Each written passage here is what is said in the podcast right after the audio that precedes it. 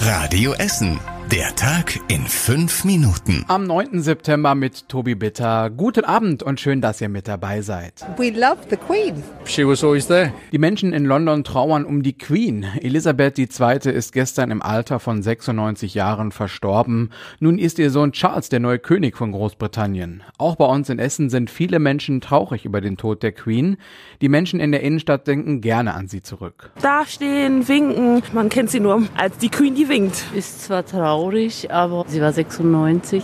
Ich sehe sie eigentlich meistens lächelnd und immer mit Haltung, die Frau. Man wird sie vermissen. Ich habe sie immer gerne gesehen. Ne? Die Stadt Essen hat die Königin selbst nur auf der Durchreise besucht, vor 38 Jahren am 22. Mai 1984.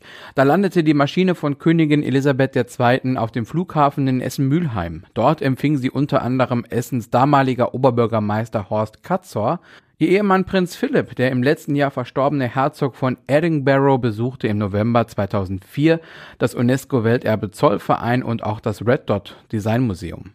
Auch Oberbürgermeister Thomas Kufen trauert um die Queen. Auch in Essen fühlen wir uns heute in Trauer und Anteilnahme mit den Menschen im Vereinigten Königreich, den Commonwealth of Nations und insbesondere unserer britischen Partnerstadt Sunderland verbunden, so Oberbürgermeister Thomas Kufen.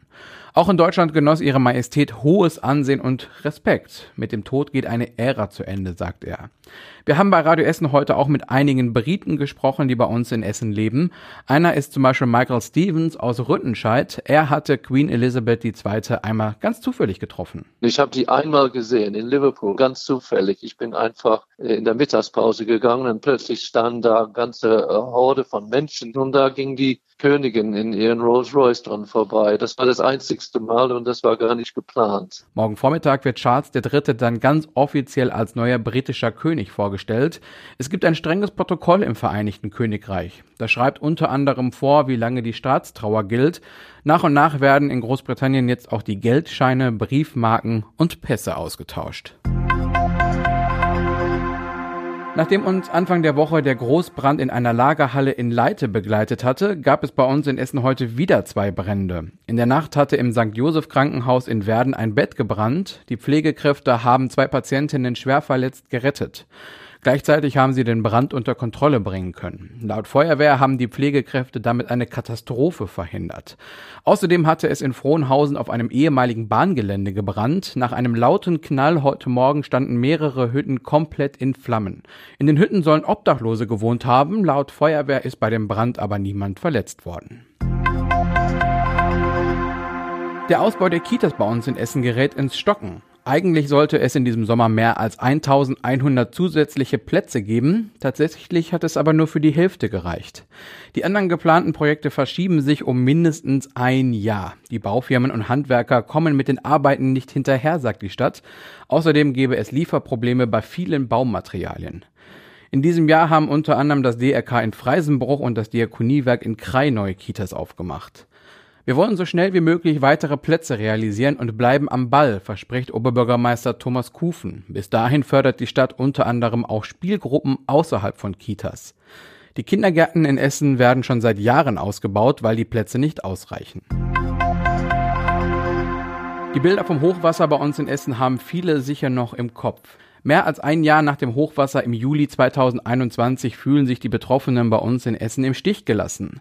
Sie machen sich Sorgen, bei einem neuen Hochwasser wieder keinen Schutz zu haben. Gleichzeitig müssen sich viele immer noch um ihre Wohnungen kümmern.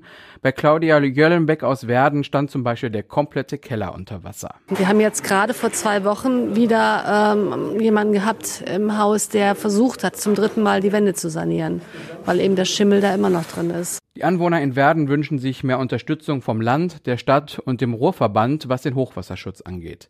Sie fordern Klarheit und wollen mehr in die Entscheidungen mit einbezogen werden. Und zum Schluss der Blick aufs Wetter. Heute Abend kann es immer wieder einzelne Schauer und Gewitter bei uns in Essen geben. Dabei kühlt es sich auf rund 14 Grad ab. Morgen dann weiterhin viele Wolken, immer wieder Regen und auch einzelne Gewitter sind möglich. Dazu geht's nochmal rauf auf maximal 20 Grad.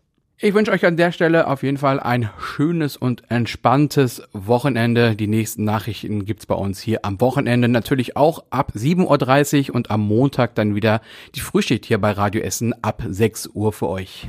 Das war der Tag in fünf Minuten. Diesen und alle weiteren Radio Essen Podcasts findet ihr auf radioessen.de und überall da, wo es Podcasts gibt.